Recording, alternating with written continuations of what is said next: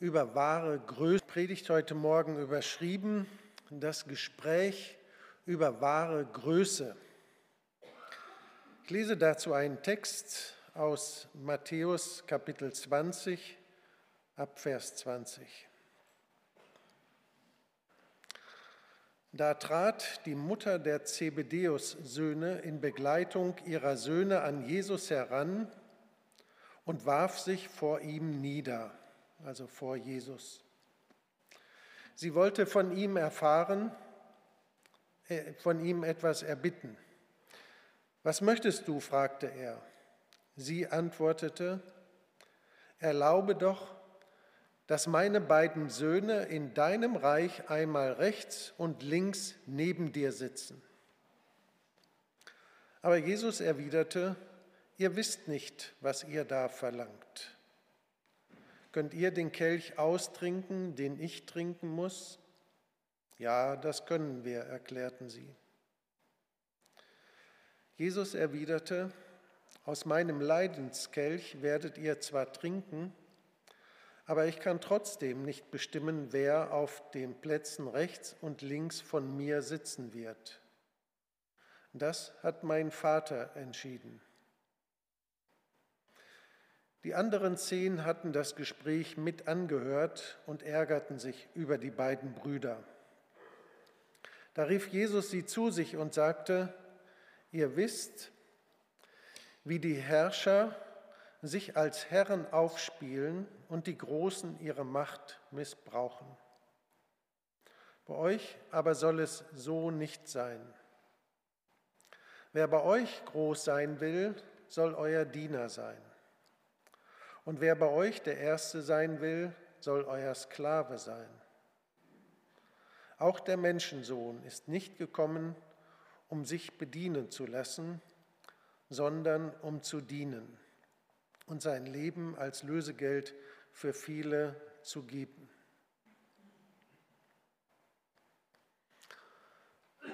Als ich diese Bibelstelle las, musste ich ein wenig schmunzeln weil es sind so ein paar Dinge da drin, die kommen einem schon ein bisschen komisch vor in unserer Zeit, wo wir Corona erfahren sind. Da streitet eine Mutter mit Jesus, dass ihre beiden Söhne den Platz zur Linken und zur Rechten bekommen.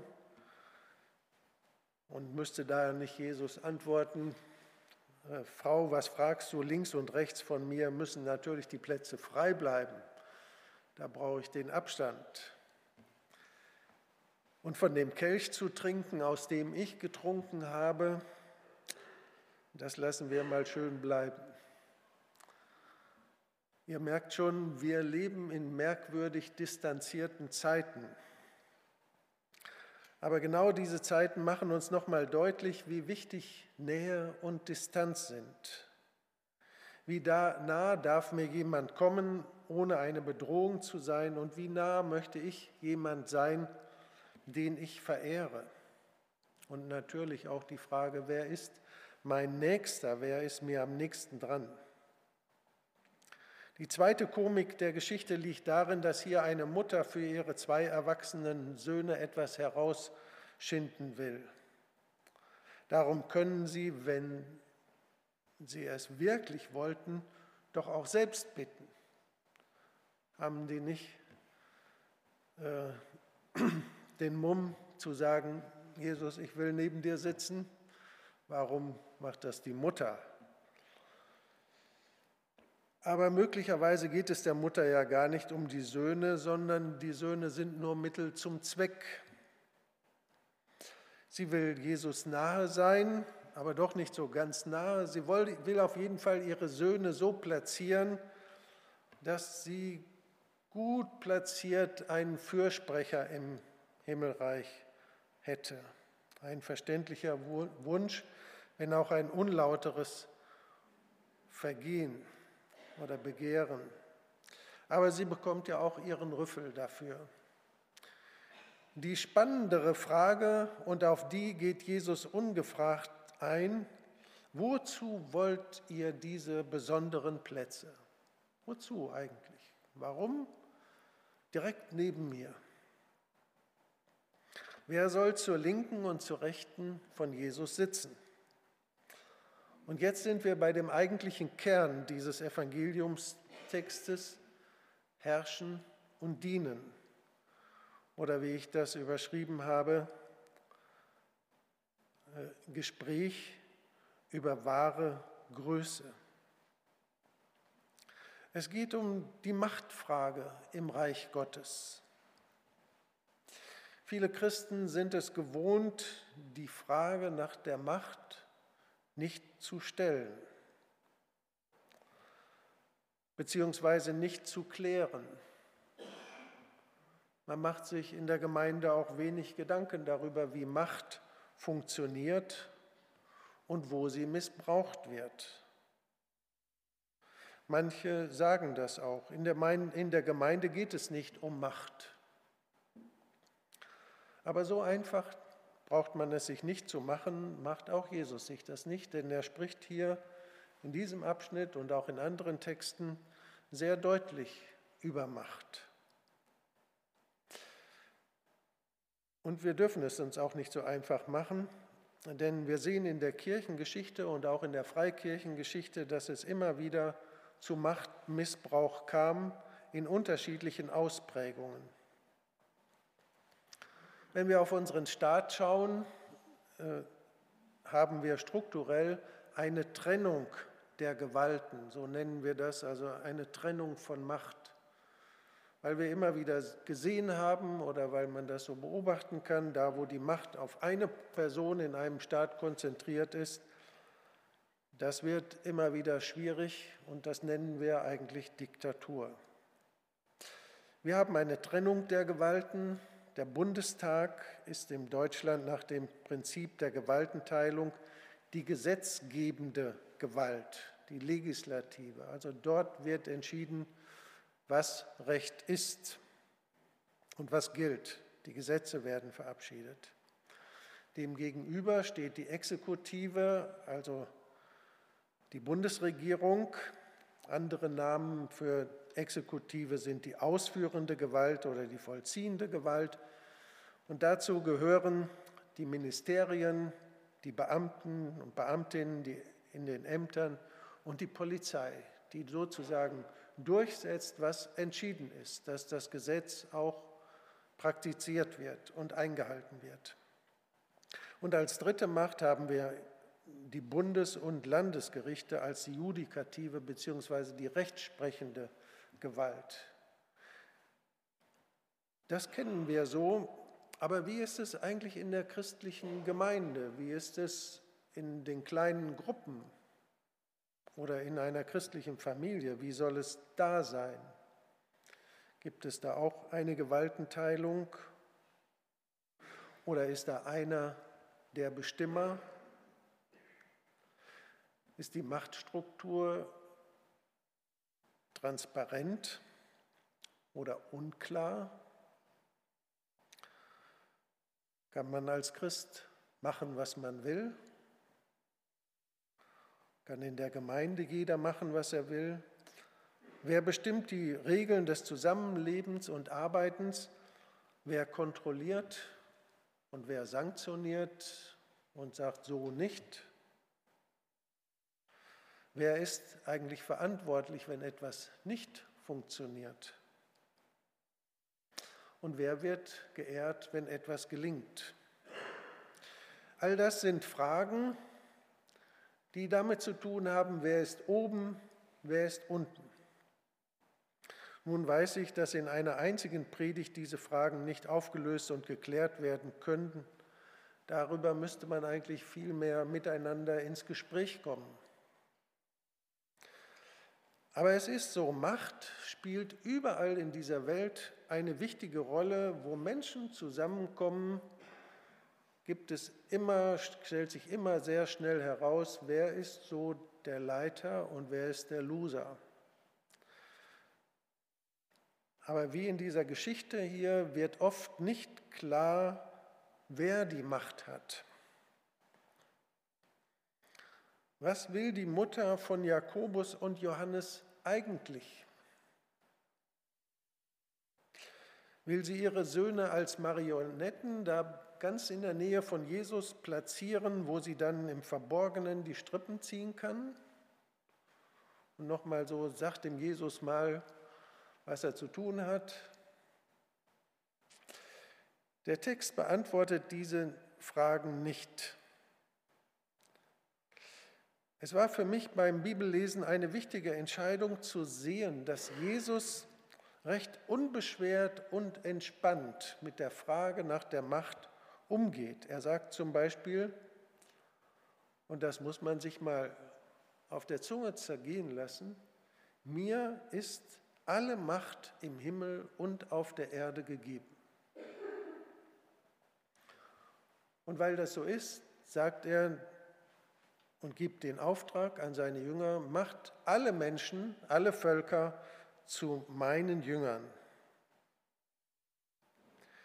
Jesus hat überhaupt kein Problem, über die Machtfrage zu reden. Und er war sich sehr klar darüber, wie Macht funktioniert und er durchschaute die Machtsysteme dieser Welt. Das wird deutlich in dem Gespräch, das Jesus mit Pilatus führte vor seiner Kreuzigung. In Johannes 20 steht da, die Juden erwiderten, nach unserem Gesetz muss Jesus sterben, weil er sich selbst als Gottes Sohn bezeichnet hat. Als Pilatus das hörte, fürchtete er sich noch mehr. Er ließ Jesus wieder zurück ins Prätorium bringen und fragte ihn, woher kommst du? Aber Jesus gab ihm keine Antwort. Sprichst du nicht mit mir? fragte Pilatus. Weißt du denn nicht, dass ich die Macht habe, dich freizulassen oder dich zu kreuzigen? Da sagte Jesus, du hättest keine Macht über mich, wenn sie dir nicht von oben gegeben wäre. Deshalb hat der, der mich dir ausgeliefert hat, die schwerere Sünde begangen. Ja, Jesus durchschaut offensichtlich dieses Machtspiel zwischen Juden und Römern. Und er sagt auch ganz klar, wer die Verantwortung hat. Es ist nicht der Pilatus, sondern die anderen haben die Verantwortung für diese Auslieferung jetzt. Die Juden, also die Führer. Für Jesus ist das klar, wie dieses Spiel funktioniert, wie Macht äh, eingesetzt wird, wie Macht funktioniert. Für mich am beeindruckendsten, beeindruckendsten so, ist die Geschichte äh, von der Fußwaschung.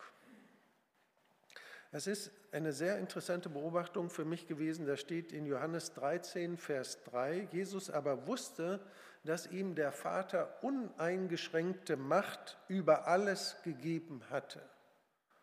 Also er war sich dessen bewusst, ich habe jetzt alle Macht der Welt. Und er wusste, dass er von Gott gekommen war und bald wieder zu Gott zurückkehren würde. Und nun könnte man ja erwarten, wenn einer weiß, dass er die Macht über die ganze Welt hat, dass er sagt, so, du machst das, du machst das, du machst das, du machst das, du machst das, du machst das und das sehr klar macht. Aber was macht Jesus? Er stand vom Tisch auf, zog sich seinen Mantel aus und band sich ein Leinentuch um. Dann goss er Wasser in eine Schüssel und begann den Jüngern die Füße zu waschen und mit dem Tuch abzutrocknen, das er sich umgebunden hatte. Im Wissen um seine uneingeschränkte Macht, also Jesus weiß, dass er der mächtigste Mensch der Erde ist, zieht er sich um, bindet sich eine Schürze um und wäscht seinen Jüngern die Füße. Diese Arbeit die Fußwaschung wurde in der Regel von der Person erledigt, die in der sozialen Hierarchie ganz unten war. Meistens ein Sklave, oder der Jüngste in der Familie. Die mussten die Füße waschen, wenn Gäste kamen. Und Jesus nimmt diesen Platz ein, freiwillig. Das ist erstaunlich. Der mächtigste Mensch der Welt nimmt den Platz ein in der sozialen Hierarchie ganz unten. Das passt irgendwie nicht in unsere Welt, in unsere Vorstellung. Welcher Mensch geht schon gern an den untersten Platz und dann auch noch freiwillig, aus eigener Entscheidung. Du bist der Chef in einer Firma und du machst die Arbeit, die niemand gerne machen will. So war Jesus. Was macht er mit seiner Macht? Er tritt auf jeden Fall nicht von oben nach unten, sondern er stellt sich drunter. Tausende von Jahren, seit es Menschen gibt, dreht sich die Welt um diese Frage und immer wieder war die Welt hierarchisch ausgerichtet. Die oben bestimmen die unten.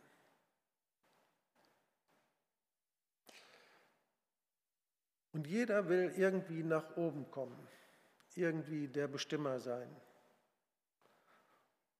und den anderen Anweisungen geben, was sie denn bitte zu tun hätten.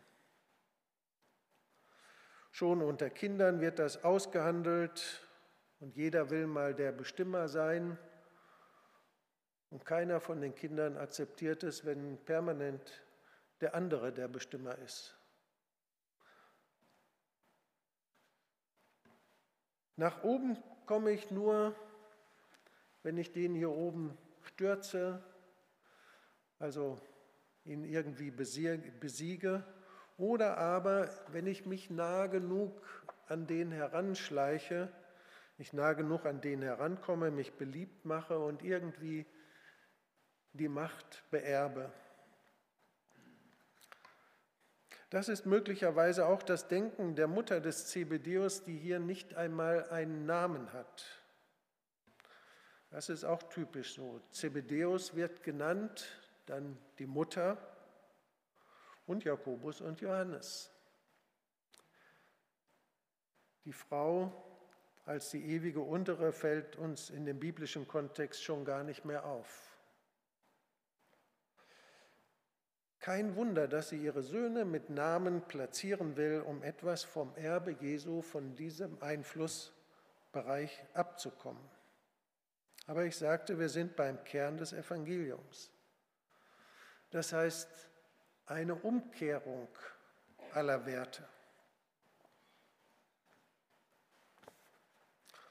Jesus sagt, der der Größte ist in der Gemeinde, das ist der, der dient. Trotz der ewigen Wiederkehr des alten Machtdenkens und gerade deswegen hält Jesus dagegen. Die Kleinsten werden die Größten sein. Bei mir ist der Wichtigste nicht mein persönlicher Assistent und ein Speichellecker, der sich so an meine Seite robbt, sondern der, der am Ende der Tafel sitzt der den Abwasch macht, der die Toiletten putzt, der den Dreck rausträgt. Jesus sagt, mein Nächster ist nicht der, der sich nach oben gerobbt hat, sondern der, der meine Hilfe braucht. Und nicht umgekehrt, dessen Hilfe ich brauche. Dieses Denken steht seit Jesus da und ist nicht mehr auszurotten. Es ist revolutionär und es ploppt manchmal wieder überraschend auf, aber es ist noch nicht staatstragend. Es ploppt zum Beispiel auf, wenn für einen Bruchteil eines Moments die Gesellschaft erkennt, dass die Krankenschwester, die Kassiererin und der Polizist die wichtigste Arbeit machen und staatstragend sind. Und währenddessen wird doch wieder gekämpft darum, wer ist oben. Skrupellose Geschäftsleute setzen ihre Interessen mit Erfolg durch. Mir geht es nicht darum, und Jesus auch nicht, eine Revolution in dem Sinne loszutreten, dass die Unteren nach oben und die Oberen nach unten kommen, dass also eine Revolution in dieser Welt angestachelt wird, wie sie auch in der Geschichte schon öfters war, dass in den Bauernkriegen, als die ganzen Adeligen umgebracht werden sollten, das meint Jesus nicht, dass man die ganzen Verhältnisse umkehrt. Jesus fragt diese beiden Jünger, kannst du den Kelch trinken, den ich trinke? Bist du bereit, dein Leben für deine Mitmenschen einzusetzen?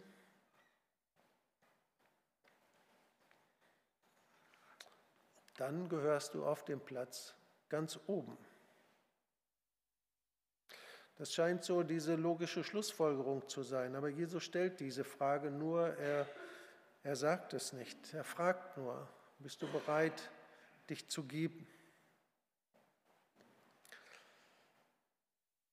Aber du wirst es bestimmt nicht auskosten und genießen, denn oben heißt im Sinne Jesu nicht herrschen, sondern dienen.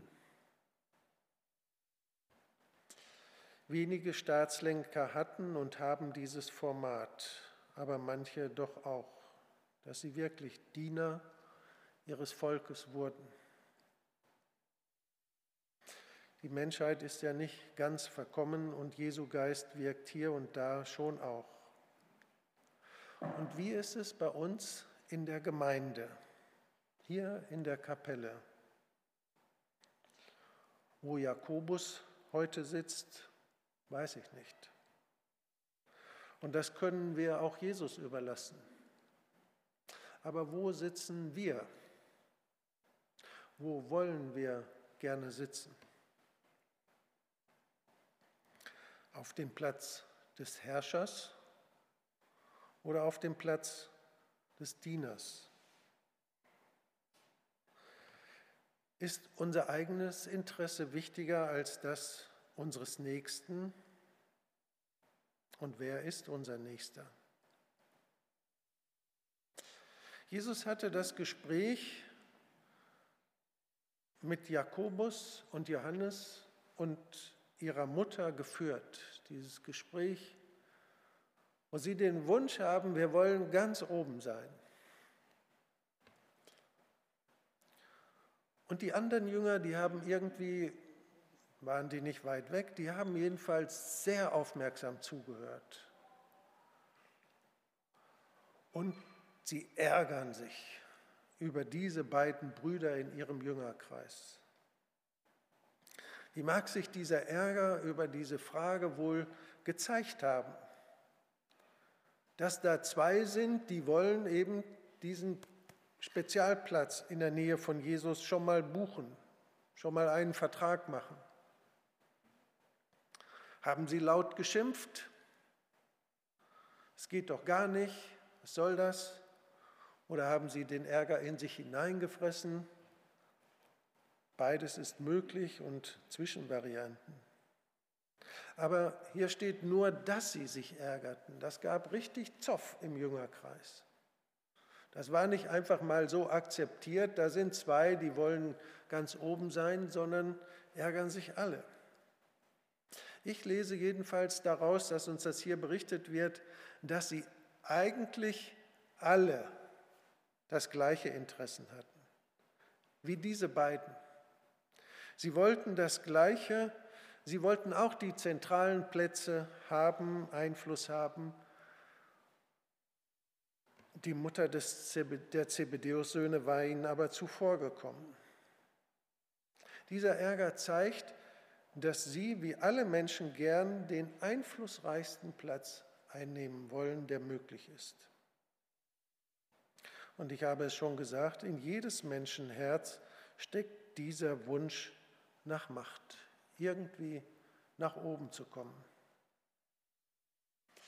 Ich lese nochmal Matthäus 20. Die anderen hatten, zehn hatten das Gespräch mit angehört und ärgerten sich über die beiden Brüder. Da rief Jesus sie zu sich und sagte, ihr wisst, wie die Herrscher sich als Herren aufspielen und die Großen ihre Macht missbrauchen. Bei euch aber soll es nicht so sein. Wer bei euch groß sein will, der soll euer Diener sein. Und wer bei euch der Erste sein will, soll euer Sklave sein. Auch der Menschensohn ist nicht gekommen, um sich bedienen zu lassen, sondern um zu dienen und sein Leben als Lösegeld für viele zu geben. Was mir hier auffällt, Jesus redet jetzt mit allen. Er spürt irgendwie, das ist ein Thema, was jeden angeht. Das ist nicht nur für ein paar Jünger wichtig, sondern jetzt kommen alle zusammen. Und das, was jetzt kommt, was er ihnen beibringen will, ist wichtig für jeden, dass er es versteht. Wie kommt man nahe zu Jesus? Und Jesus fängt an und sagt, ihr wisst, wie das in dieser Welt ist. Wie die Herrscher sich als Herren aufspielen und die Großen ihre Macht missbrauchen. Die Herrscher, das sind die, die die Führung haben und sie missbrauchen ihre Macht, sagt Jesus.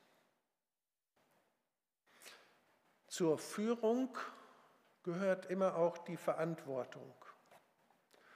Und oft ist es so, wenn jemand führt, dass er dann sagt, das muss gemacht werden, das muss gemacht werden und das muss gemacht werden. Und wenn etwas nicht funktioniert, dann sagt der oder die hier oben auch, ja, du bist schuld, du hast nicht funktioniert. Oder du bist schuld. Man nimmt die Verantwortung, gibt die Verantwortung nach unten und sagt, so, die anderen. Führung und Verantwortung sind ein Wortpaar oder eine, eine Sache, die immer zusammengehört. Und in dieser Welt passiert das oft so, man will gerne führen, aber verantwortlich für das Ergebnis will man oft nicht sein. Und dann sind die anderen eben verantwortlich, weil es nicht gelungen ist. Oben sind die, die Befehle geben und unten sind die, die Verantwortung tragen, dass das Ganze funktioniert. Oben sind die Großen und unten sind die vielen kleinen Marschierer, die das Ganze tragen. Und die Großen treten nach unten. So sagt Jesus das und er sagt, das ist Missbrauch von Macht.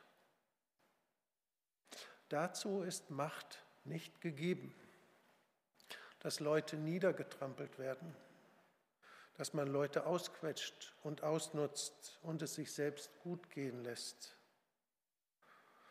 So ist das in dieser Welt, sagt Jesus, und wir kennen das auch aus allen möglichen Systemen, in denen wir leben. Aber bei euch, bei den Jüngern, soll es nicht so sein. Ja, wie denn sonst? Jesus Überall in der Welt ist es doch so, dass da einer oben ist und die anderen sind halt unten. Und jeder will doch irgendwie oben sein, keiner will doch unten sein. Jesus, wenn du sagst, es soll anders sein bei uns, ja wie denn? Wie soll es denn sein? Und Jesus dreht das Ganze um. Wer im Reich Gottes der Oberste sein will, also führen will, der übernehme die Verantwortung. Der stelle sich ganz unten drunter und sage, ich trage das. Ich bin verantwortlich. Und ich übernehme die Schuld, wenn etwas nicht gelingt. Das schiebe ich nicht den anderen zu. Ihr habt es falsch gemacht. Führen im Reich Gottes bedeutet, anderen zu ermöglichen, oben zu sein. Führen bedeutet, stell dich drunter lass andere glänzen. Das haben wir gerade von Jesus gehört im Philipperbrief in Kapitel 2 in der Lesung. Dass Jesus, der alle Macht hatte, auf diese Erde kam, Mensch wurde wie wir und ganz nach unten ging. Sich Sklave machte und sogar starb. Ich sage manchmal zu dem Abschnitt Philippa 2, das ist die Karriere von Jesus. Er geht von ganz oben nach ganz unten. Er erniedrigte sich, indem er die Schuld, die Verantwortung für das ganze Desaster dieser Erde auf sich genommen hat. Für all unser Versagen, für alles, was nicht gelungen ist, hat er getragen. Was dann im Philipperbrief steht, ist, dass da steht, der, der ganz unten, nach ganz unten gegangen ist, die Verantwortung für alles übernommen hat, der wurde auch erhöht zum Obersten. Er wurde äh, der Führer. Vor dem werden sich einmal alle Knie beugen. Was ich hier bei Jesus beobachte, ist, er geht nicht zuerst nach oben, sondern er geht zuerst nach unten und sagt, ich übernehme hier Verantwortung, dass etwas gelingt. Ich fange nicht an zu schimpfen, was die anderen alles nicht machen oder schlecht machen oder was die alles nicht taugen, sondern ich sage, wenn das nicht taugt, dann bin ich dafür verantwortlich. Was kann ich dazu tun, dass es besser gelingt? In meiner Ehe, in meiner Familie, in meiner Kleingruppe, in meiner Gemeinde und in dieser Welt, wo auch immer wir sind. Jesus sagt, wer der Größte sein will, der sei jemand, der Verantwortung übernimmt, dass das funktioniert. Jesus gebraucht einen anderen Begriff. Er sagt, der sei Diener, der sei der mal, auf dem die anderen herumtrampeln. Jesus erniedrigte sich und er wurde erhöht. Er trägt die Schuld. Und weil er das tut, darum muss er erhöht werden. Ich weiß nicht, an was ihr so denkt. Wo seid ihr in Machtkämpfen? Vielleicht gerade in der Ehe mal wieder oder in der Familie. Verantwortung übernehmen bedeutet, ein Diener zu werden und zu sagen, was kann ich dazu tun, dass es denen, die mit mir sind, dass das gelingt, dass uns das miteinander gelingt, dass ich mich drunter stelle. Ich würde jetzt gerne ins Gespräch mit euch kommen. Wo ist das denn ganz praktisch? Was bedeutet es denn für einen Mann, Haupt zu sein in der Familie? Nach meiner Überzeugung bedeutet es, immer zuerst die Verantwortung tragen, wenn es schlecht läuft, nach Lösungen zu suchen, als Erster. In der Gemeinde bedeutet es das auch. Lasst uns gucken, was kann besser werden. Wir können immer über alle möglichen schimpfen, die etwas nicht gut machen, die sich abmühen, es trotzdem nicht hinkriegen. Aber wenn wir dann übereinander meckern und sagen, das war jetzt wieder gar nichts, dann sind wir wieder in diesem System, wie es in dieser Welt ist. In diesem wäre es, wie kann ich dir helfen?